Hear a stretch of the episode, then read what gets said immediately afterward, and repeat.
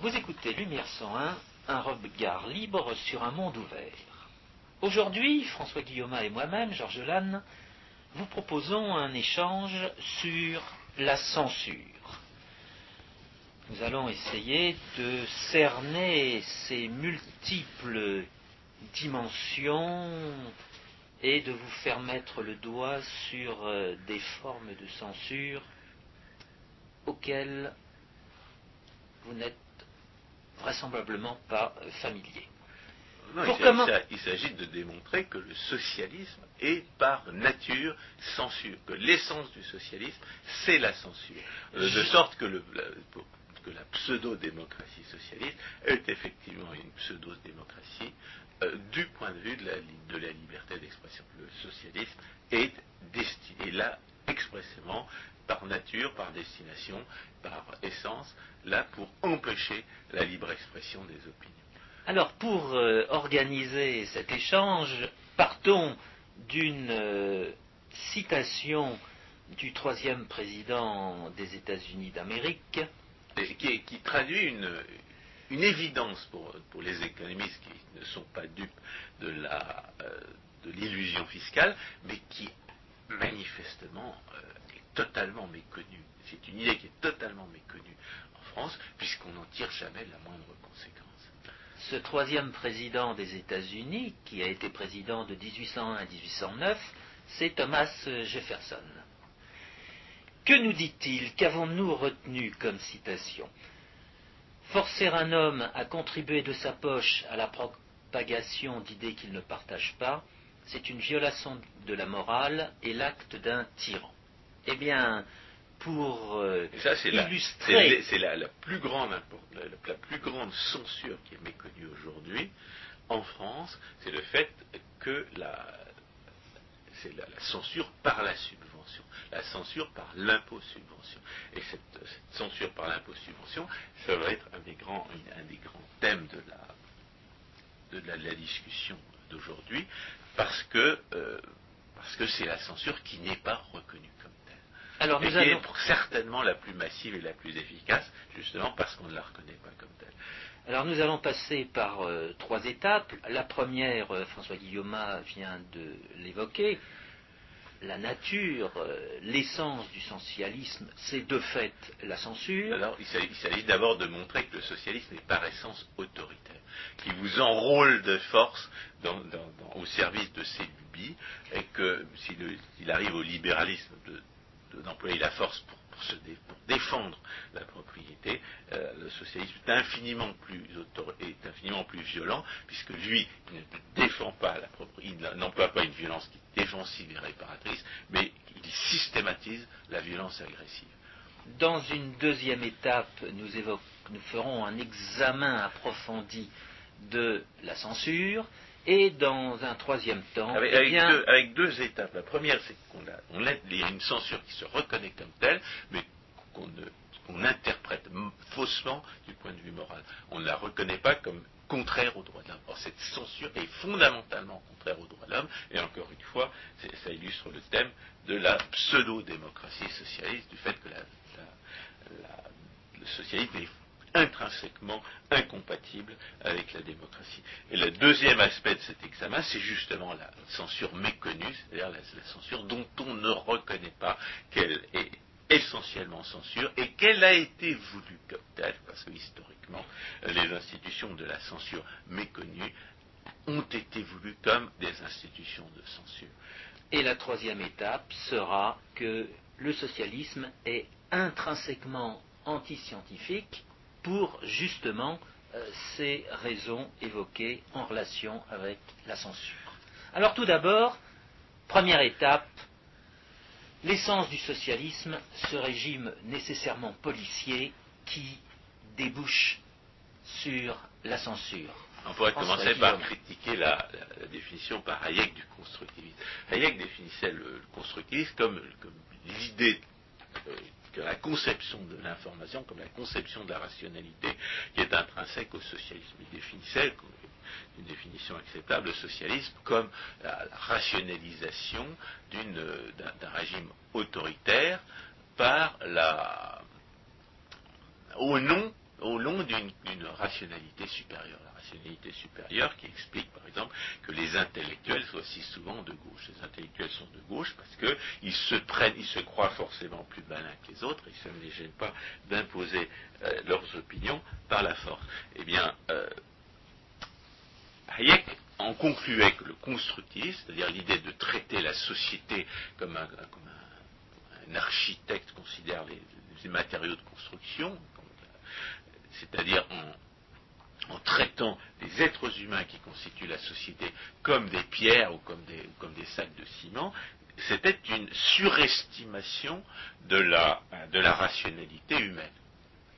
Or, euh, si le concept est tout à fait valide, le concept de constructivisme, qui consiste effectivement à traiter les êtres humains comme des matériaux de construction, bien sa définition est fausse, car le constructivisme ne consiste pas à surestimer euh, la rationalité humaine, il consiste à nier la rationalité des autres.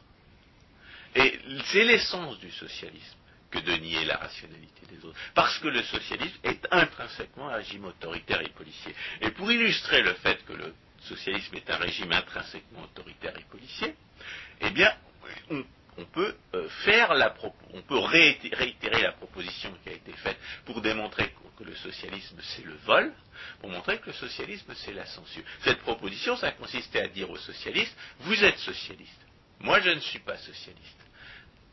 Et, si vous, et par conséquent, nous allons pouvoir nous arranger pour que vous viviez votre socialisme entre socialistes et que nous qui ne sommes pas socialistes vivions notre non-socialisme entre non-socialistes. Nous vous proposons donc une, euh, arrangement institutionnel suivant. Les non-socialistes vont s'inscrire à la mairie comme non-socialistes.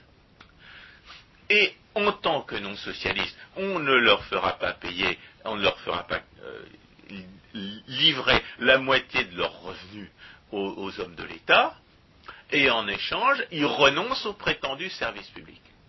Quant aux socialistes, ils pourront continuer à livrer leurs revenus à des gens qui, en réalité, ne contrôlent pas euh, du tout en tant qu'électeurs. Euh, et, puis, en échange, ils recevront les prétendus services publics. Alors, il est bien évident que si vous faites cette proposition à un socialiste, moi, non socialiste, je refuse de payer des impôts et je refuse de recevoir les prétendus services publics, le socialiste n'acceptera pas cette proposition. Parce qu'étant donné son omniscience, il dira que la situation serait impossible.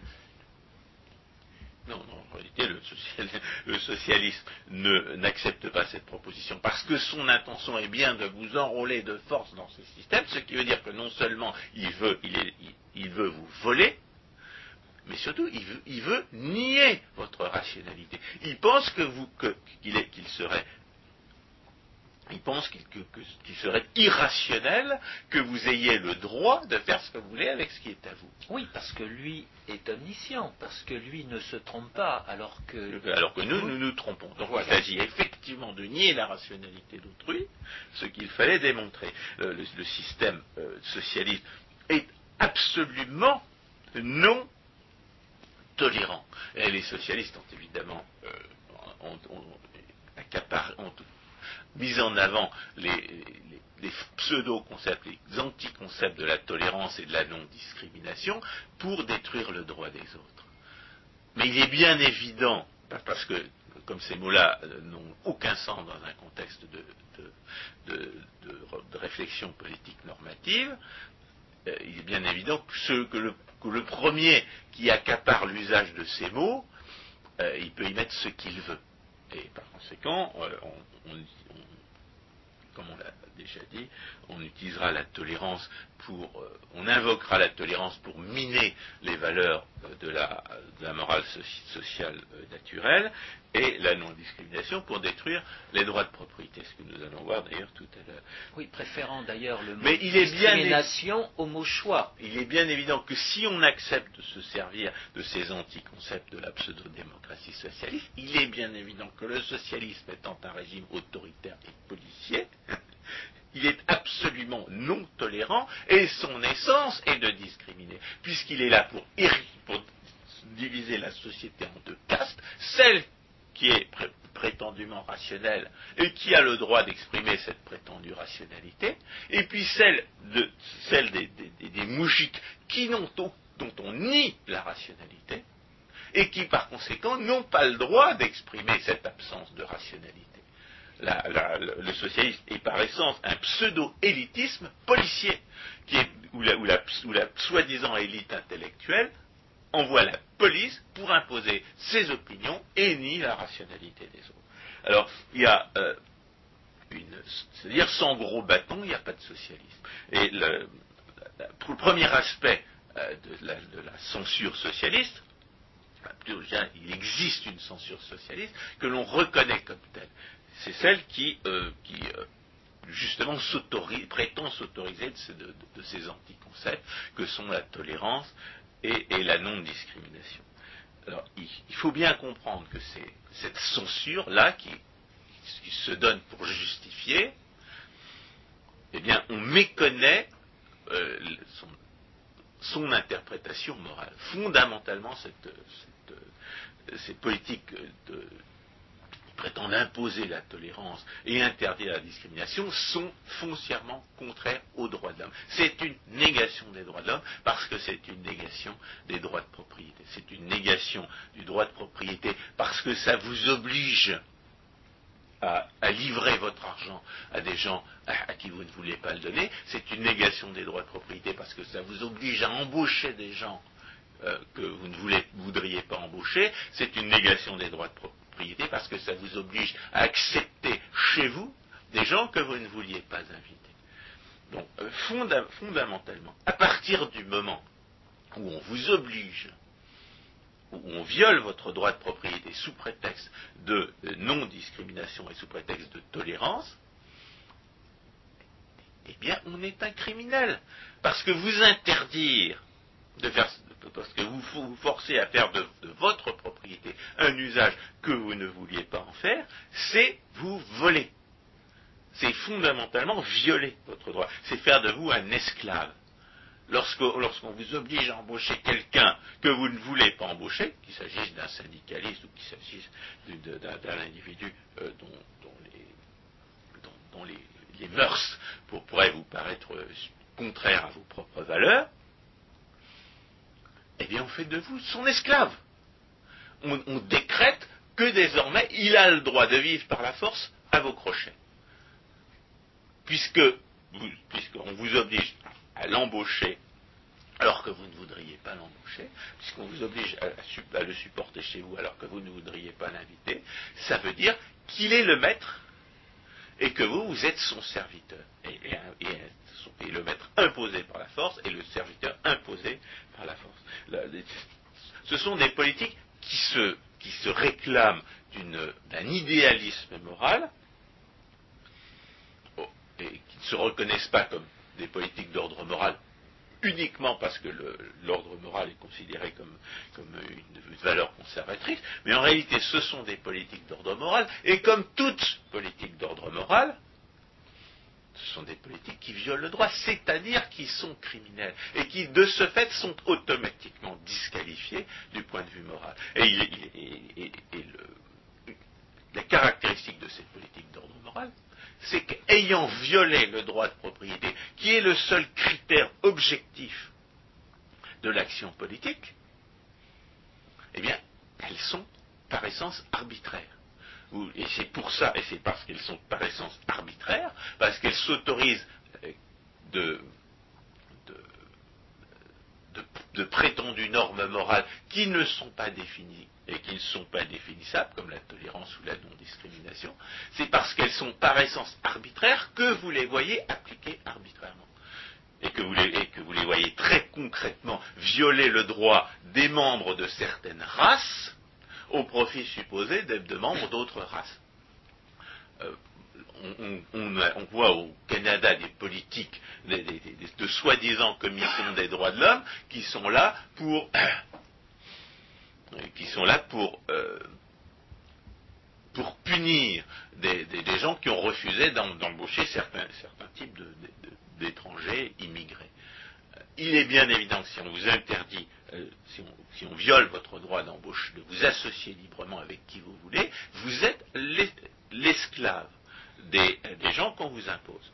Il est bien évident que si on vous impose d'embaucher quelqu'un parce que vous avez une certaine race et que ce quelqu'un-là en a une autre, il s'agit d'une violation des droits de l'homme à, euh, suivant des critères racistes. Il s'agit d'un racisme institutionnel. Sous prétexte de lutte contre la discrimination, sous prétexte d'imposer la tolérance, on fait des politiques qui consistent dans un racisme institutionnel.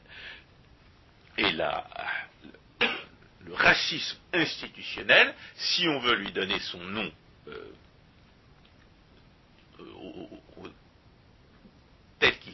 tel qu'il est, né de l'histoire, eh bien il faut l'appeler une forme de nazisme. Euh, si, vous voulez, garder l'expression nazie euh, dans son, dans son contexte historique, vous ne pouvez parler de nazisme qu'à propos des Allemands dans les années 30 et 40. Si vous voulez employer le mot nazi dans, dans une discussion de philosophie politique, dans une discussion de la norme politique, eh bien, il faut appeler nazi les politiques dites de lutte contre la discrimination. Il faut appeler nazi les politiques de lutte d'imposition de la prétendue tolérance, parce que ces politiques viole systématiquement les droits des membres de certaines races au profit supposé des membres d'autres races. Et c'est le, cas le plus évident de nazisme institutionnel, de racisme institutionnel, c'est-à-dire de nazisme anti-blanc, c'est ce qu'on appelle aujourd'hui la discrimination positive et qui a, été imposée aux États-Unis sous la dénomination de affirmative action. On, se rend, on se rend mal compte de l'injustice que représente cette politique de nazisme anti-blanc parce qu'on ne les subit pas encore. Mais imaginez que vous passiez des concours des, grandes écoles et que vous voyez passer sous votre nez, que, vos perspectives de carrière soient oblitérées parce que quelqu'un vous passe sous le nez en dépit du fait qu'il a obtenu de plus mauvais résultats au concours parce qu'il est noir ou parce qu'il est arabe.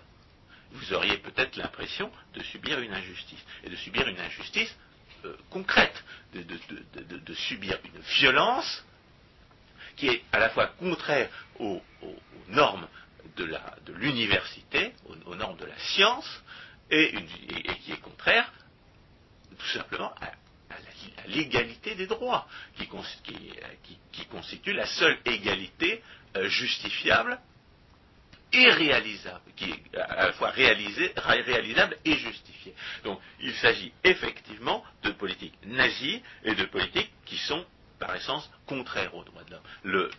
la, censure telle qu'on nous l'a imposée depuis une trentaine d'années, telle qu'elle se reconnaît comme telle et telle qu'elle se veut morale, ce sont des politiques de, euh, de violation systématique des droits de l'homme. Mais il, existe une autre censure socialiste que l'on euh, méconnaît totalement, à mon avis, c'est celle qui, euh, se cache derrière les procédés d'illusion fiscale, de la violence indirecte et de la censure euh, du monopole. Alors, qu'est-ce que c'est que la violence indirecte? Ça consiste à faire violence à Tartampion pour, pour défavoriser machin et pour favoriser, pour favoriser truc. La violence, la, violence indirecte, on en a parlé à propos de l'illusion des, de des conquêtes sociales. les hommes de l'État envoient la police voler l'argent du salarié dans le bureau du patron. Et on fait croire au salarié que c'est le patron qui s'est fait voler. Et le salarié d'applaudir à ce vol et de croire que, le, butin de ce vol qu'on lui lui distribue sous condition est une conquête sociale, un avantage social, alors qu'en réalité c'est lui qui paye. Eh bien, le procédé de la violence indirecte est utilisé comme instrument principal de, la censure socialiste dans les sociétés contemporaines. Comment est-ce qu'on fait? Eh bien, on va voler l'argent du contribuable et on va donner le butin de ce vol à ceux que les à ceux qu'on a choisis, à ceux que, euh, en tant que, puissant exploiteur, on a, on a choisi de privilégier. Et là, il s'agit encore une fois d'une violation des droits de l'homme. parce que voler l'argent de quelqu'un, c'est violer son droit. Et comme toute violation des droits de l'homme, eh bien, c'est un acte arbitraire.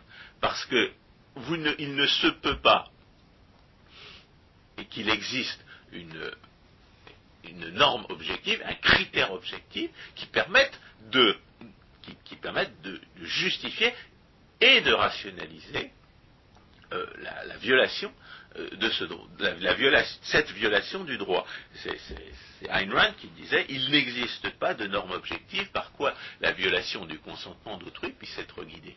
La conséquence, c'est que, l'argent volé, quand il est distribué, il ne se peut pas qu'il ne, ne, soit pas euh, distribué à ceux qui plaisent aux voleurs. Les gens qui ont volé l'argent distribuent forcément l'argent qu'ils ont volé à certains et pas à d'autres. Et, alors comment, euh, cette, euh, comment, cette, distribution se, fait-elle? Eh bien, elle, se fait forcément dans un sens socialiste. Parce que les gens qui vivent de cet argent volé, pour la plupart, ce sont des gens qui trouvent normal de vivre d'argent volé aux autres. Et les gens qui trouvent normal de vivre d'argent volé aux autres, ils sont par définition socialistes surtout les, universitaires, surtout les, intellectuels qui vivent d'argent volé aux autres, et qui, euh, ça, ne gêne pas à l'occasion d'accuser faussement les capitalistes de subventionner euh, euh, une propagande libérale. Les gens, les, intellectuels qui trouvent normal de vivre d'argent volé aux autres parce qu'ils ont fait des études, ils sont par nature socialistes. Car le socialisme, c'est justement de trouver normal de, s'imposer aux autres par la violence sous prétexte qu'on aura une rationalité supérieure. Donc, le seul fait d'instituer un enseignement d'État subventionné par le vol, d'instituer une recherche d'État subventionnée par le vol, d'instituer un, art officiel, une culture d'État subventionné par le vol, a pour conséquence de créer une caste de parasites socio-institutionnels dont les convictions, très majoritairement, sont socialistes. Ils ont même le culot, quelquefois, d'accuser ceux qui, ceux, qui, vivent de cet argent volé et qui ne sont pas socialistes d'être en contradiction avec eux-mêmes, comme si la contradiction n'était pas née de la, de la violation du droit. Donc, le seul fait d'instituer euh, un enseignement subventionné par l'impôt, c'est-à-dire par le vol. Le seul fait d'instituer une recherche subventionnée par l'impôt, c'est-à-dire par le vol. Le seul fait d'instituer une culture subventionnée par l'impôt, c'est-à-dire par le vol, c'est un instrument de censure. C'est un instrument de censure socialiste et c'est un instrument de censure massive. Et c'est un instrument de censure socialiste et massive d'autant plus efficace que justement on ne le perçoit pas comme tel on ne perçoit pas comme tel, pour, trois raisons essentiellement. D'abord, l'illusion fiscale qui naît de la violence indirecte, une autre illusion fiscale qui naît de la censure du monopole, et enfin, l'alibi du pluralisme. il suffit pour que la, censure socialiste par la violence indirecte euh, fonctionne euh, comme elle, est, comme elle est censée fonctionner, que la très grande majorité des gens qui vivent de cet argent volé trouvent normal de vivre de l'argent volé aux autres. Alors on peut se perdre dans ces conditions-là, on peut se permettre dans, l'enseignement, dans la recherche et dans la culture d'État, de, de supporter des gens qui ne sont pas totalement socialistes. On ne fait que les tolérer. Parce que, par, exemple, Georges Lannes, on, le paye, mais on ne lui, donne pas d'étudiants dans l'université euh, étatisée.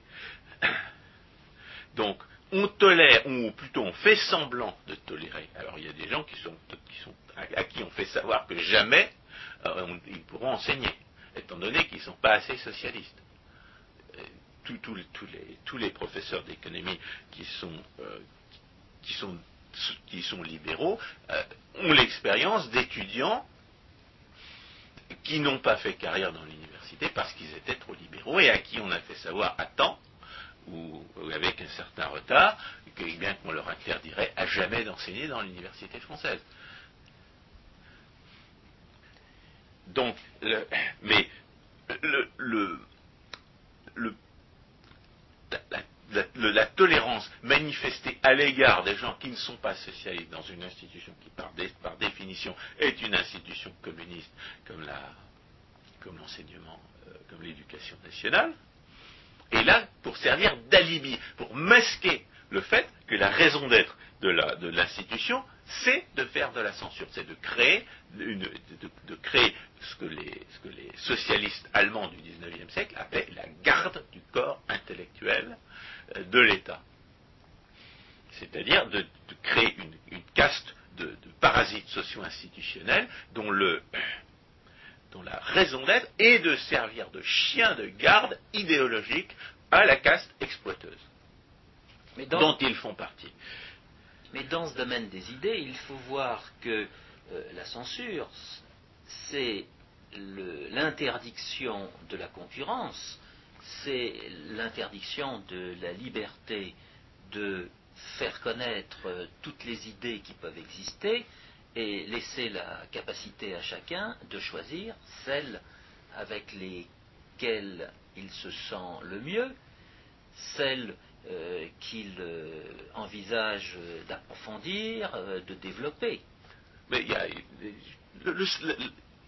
la censure, c'est l'emploi de la violence pour fausser le, pour fausser le, débat, pour fausser la, production et la transmission des idées. À partir du moment où vous taxez ceux qui ne sont pas socialistes pour subventionner ceux qui sont socialistes, on se retrouve dans la situation décrite par Thomas Jefferson. C'est-à-dire que forcer un homme à contribuer de sa poche à la propagation d'idées qu'il ne partage pas, c'est une violation de la morale et l'acte d'un tyran. la, censure s'exerce au départ en volant l'argent du contribuable, c'est-à-dire en l'empêchant, en le privant des moyens d'exprimer ses propres opinions, et, la censure s'exerce à l'arrivée en donnant le butin de ce vol à certains et en le refusant à d'autres. Euh, alors j'ai parlé du deuxième procédé d'illusion fiscale qui permettrait de, déboucher sur un exemple. C'est la censure du monopole. Qu'est-ce que c'est que la censure du monopole? On en a déjà parlé, on peut le répéter. Ça consiste dans le fait que l'existence même d'un monopole, c'est-à-dire d'une institution qui interdit à ses concurrents de faire la preuve qu'ils euh, sont capables de faire mieux que lui, empêche les gens de se rendre compte que justement la concurrence permettrait de mieux les servir. Et l'exemple que, j'en ai, c'est le, le fait que dans l'enseignement de la philosophie en France, eh bien on ne parle jamais de la pensée, de la philosophie, de la métaphysique, de l'anthropologie, de l'épistémologie juive et chrétienne comme le disait mon maître euh, Claude Tresmontant, il y a Platon, Descartes et Kant. C'est-à-dire qu'on vous, fait admirer les lubies euh, métaphysiques absurdes, contraires à l'expérience, contraires à la raison de l'individu comme Platon ou comme Hegel. On vous, fait admirer un type qui croyait que les, que les animaux ne ressentaient rien et, qui, avait dit lui-même que si, la, circulation du, la théorie de Harvey de la circulation du sang était, euh, confirmée, tout son système de pensée s'écroulerait. C'est ce que disait Descartes. Donc on vous fait admirer quelqu'un qui était un charlatan du point de vue scientifique et dont les, conceptions biologiques étaient absurdes on vous fait admirer des, on vous fait admirer des on vous fait apprendre des métaphysiques qui sont totalement contraires à la raison et à l'expérience, mais on ne vous parle pas, on vous, vous passe complètement sous silence l'existence même d'une pensée qui, elle, est, totalement en concordance avec la raison et avec l'expérience, qui est le, dualisme métaphysique, c'est-à-dire le monothéisme hébreu. Et l'histoire, l'examen historique de la, création de, l'institution du monopole communiste de l'enseignement euh, en France, et même aussi aux États-Unis, en ce qui concerne l'Église catholique, montrent que, que les gens qui ont créé cet instrument de censure socialiste étaient parfaitement conscients du fait que c'était un instrument de censure, qu'ils l'ont voulu comme tel pour combattre justement la pensée chrétienne et spécifiquement catholique. C'est-à-dire que c'était un instrument qui est, un instrument de censure par nature, mais c'est aussi un instrument de censure par intention et par destination.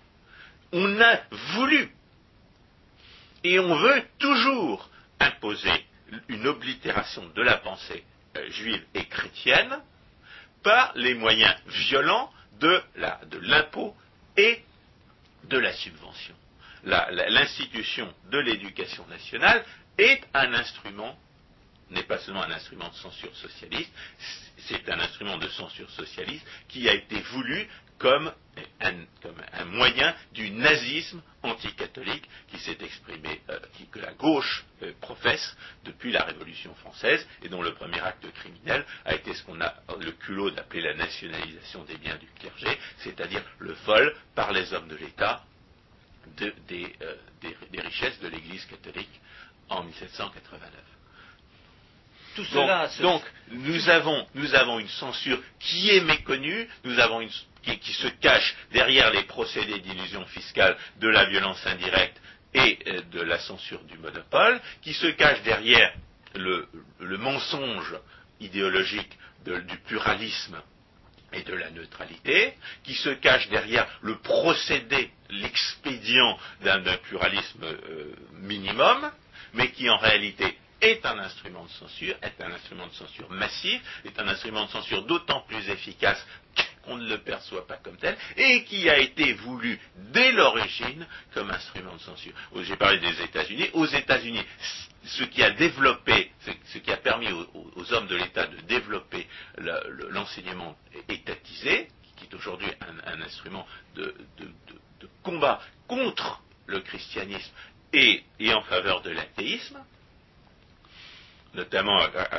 au, moyen d'une fausse interprétation du premier amendement à la Constitution américaine, eh c'était le désir de lutter, encore une fois, contre l'influence des écoles catholiques qui se développaient. Donc l'enseignement d'État, non seulement en France, mais aussi aux États-Unis, a été voulu comme un instrument de censure anticatholique, c'est-à-dire de nazisme anticatholique. Et son point de départ se trouve être dans une législation qui aura été votée par euh, le Parlement représentatif euh, du, bon peuple. Non, qui absolument pas. Justement, faussement et soi-disant représentatif. Là, on en revient au fait que la pseudo-démocratie socialiste euh, ne, se gêne absolument pas pour pour proscrire tous les moyens que le peuple aurait de, réaffirmer l'opinion majoritaire contre des politiques qui vont à l'encontre de l'opinion. La tradition française, depuis la Révolution, c'est de gouverner contre l'opinion, c'est de, bafouer le, principe justificateur non seulement de la démocratie vraie, dont nous avons montré qu'elle n'avait de sens en tant qu'adhésion volontaire, mais aussi de la démocratie authentiquement majoritaire, euh, même si elle était justifiée. C'est-à-dire que le référendum, il n'est pas question de l'organiser pour, euh, pour, imposer ce genre de politique, parce qu'en dépit du fait qu'à la longue, le, principe majoritaire finit par habituer les gens à voler les autres, eh bien, ils sont beaucoup trop normaux pour accepter ces, violations des droits de l'homme que constitue l'institution de la, de la censure euh, sous prétexte d'ordre moral et de la censure sous prétexte d'égalité des chances.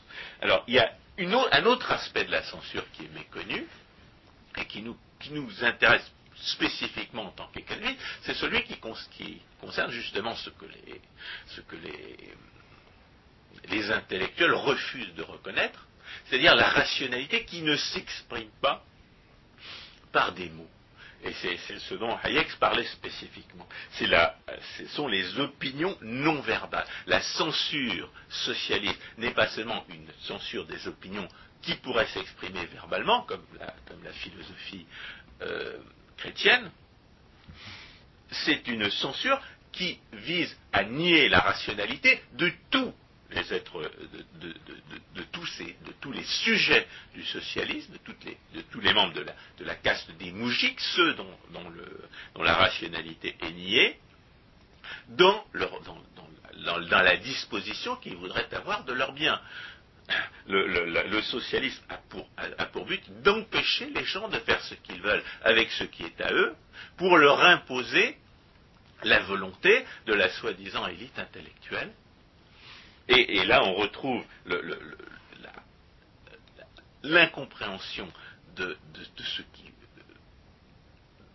qui, fonde la, création d'informations et la régulation de l'ordre social, c'est-à-dire le fait qu'on ne peut, agir, on ne peut s'informer correctement qu'à la que, si euh, on subit les conséquences de ces actes dans, le, socialisme ne vise pas seulement à, censurer les opinions qui s'expriment verbalement, il vise à nier la rationalité des individus qui voudraient exprimer une intuition, qui voudraient exprimer une connaissance spécifique des conditions euh, particulières dans lesquelles ils se trouvent, ou qui voudraient exprimer une,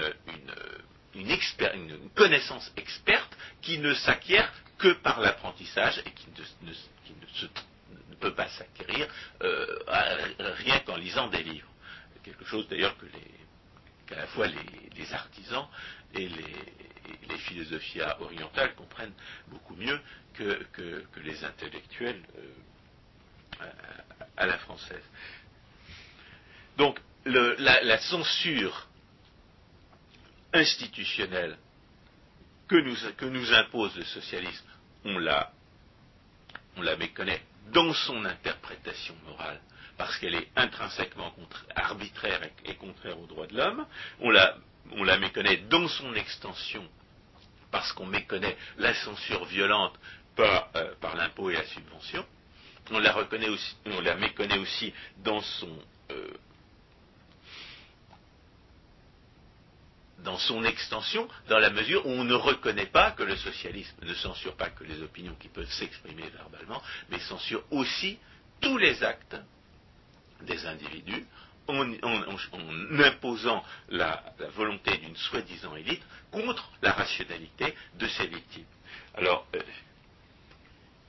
cela, cela tient au fait que le socialisme est intrinsèquement antiscientifique le socialisme est antiscientifique, on l'a démontré euh, en, philosophie politique, dans la mesure où le socialisme euh, prétend diviser la société en deux castes, ce qui implique une contradiction du point de vue philosophique, c'est-à-dire une erreur à l'aune des critères euh, qui permettent de distinguer le vrai et le faux en philosophie, c'est-à-dire la, validité des concepts et la cohérence du raisonnement. Le socialisme est intrinsèquement incohérent en tant que philosophie politique, c'est une, doctrine philosophique absurde, et euh, dans, la mesure où il, prétend se donner à lui-même des, euh, prétextes pour méconnaître euh, la réfutation que lui, infligent ces contradictions, c'est une doctrine absurdiste. C'est aussi une doctrine absurde en théorie économique, dans la mesure où l'essence du socialisme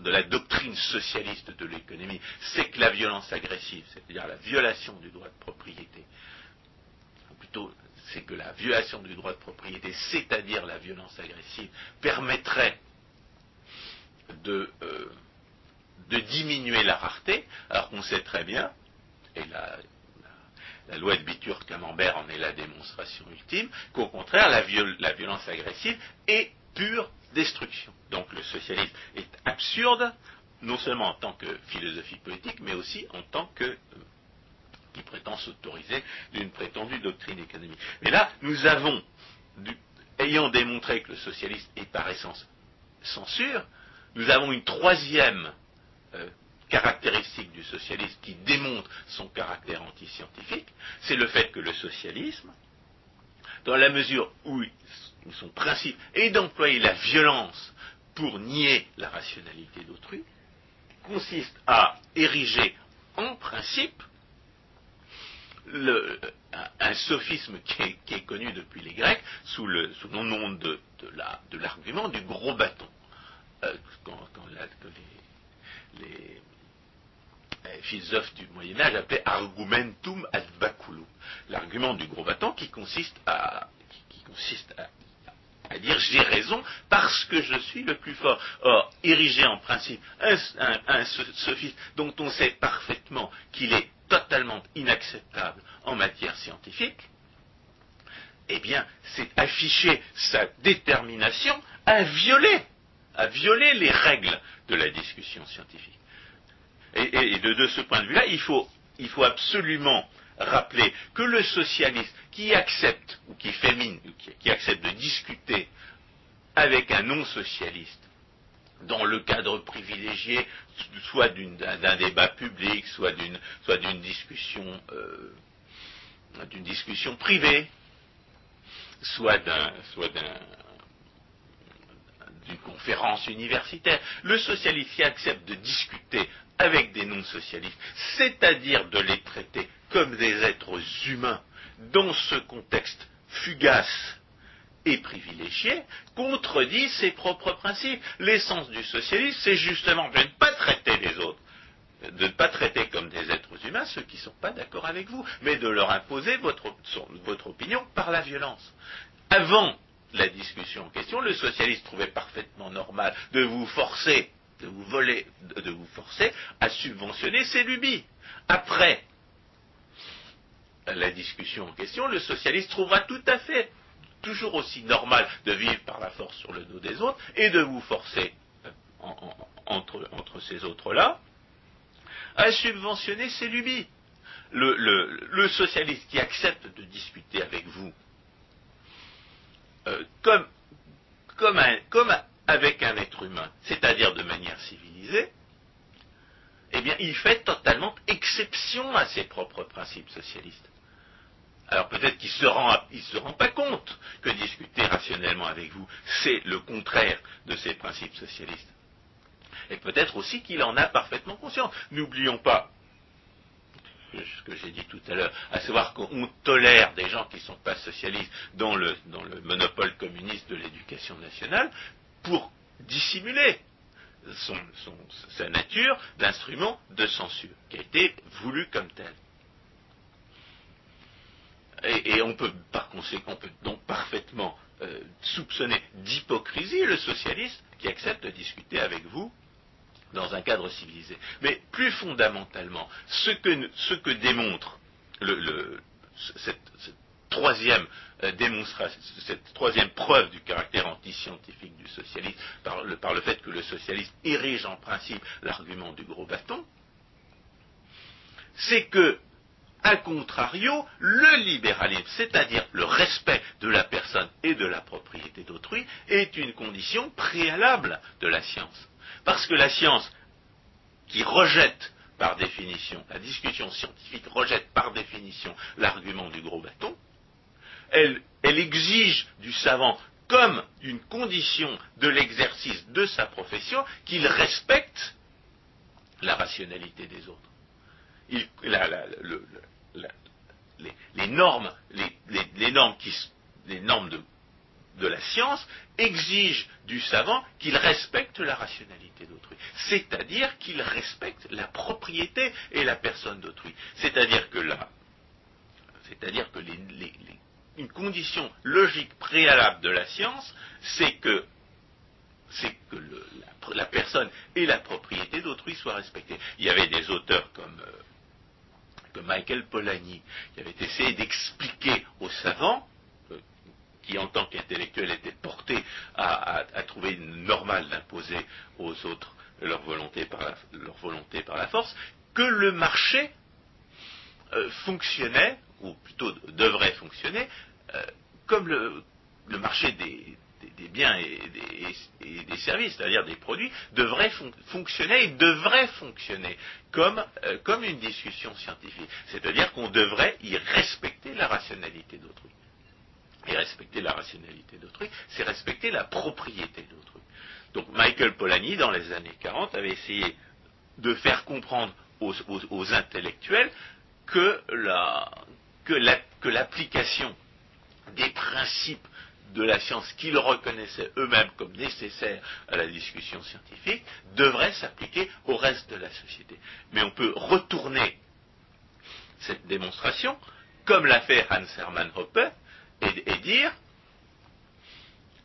mais ça marche dans les deux sens. C'est-à-dire que non seulement le, euh, la société doit fonctionner comme, comme, la communauté des savants et par conséquent respecter euh, être fondée sur le principe du respect de la rationalité d'autrui, mais le, principe même de la science implique l'existence même de la science en tant qu'elle est capable de, euh, de produire des, affirmations vraies, implique le respect de la propriété des autres. C'est-à-dire que le libéralisme, le principe libéral du respect de la propriété, est une condition logique préalable de la science.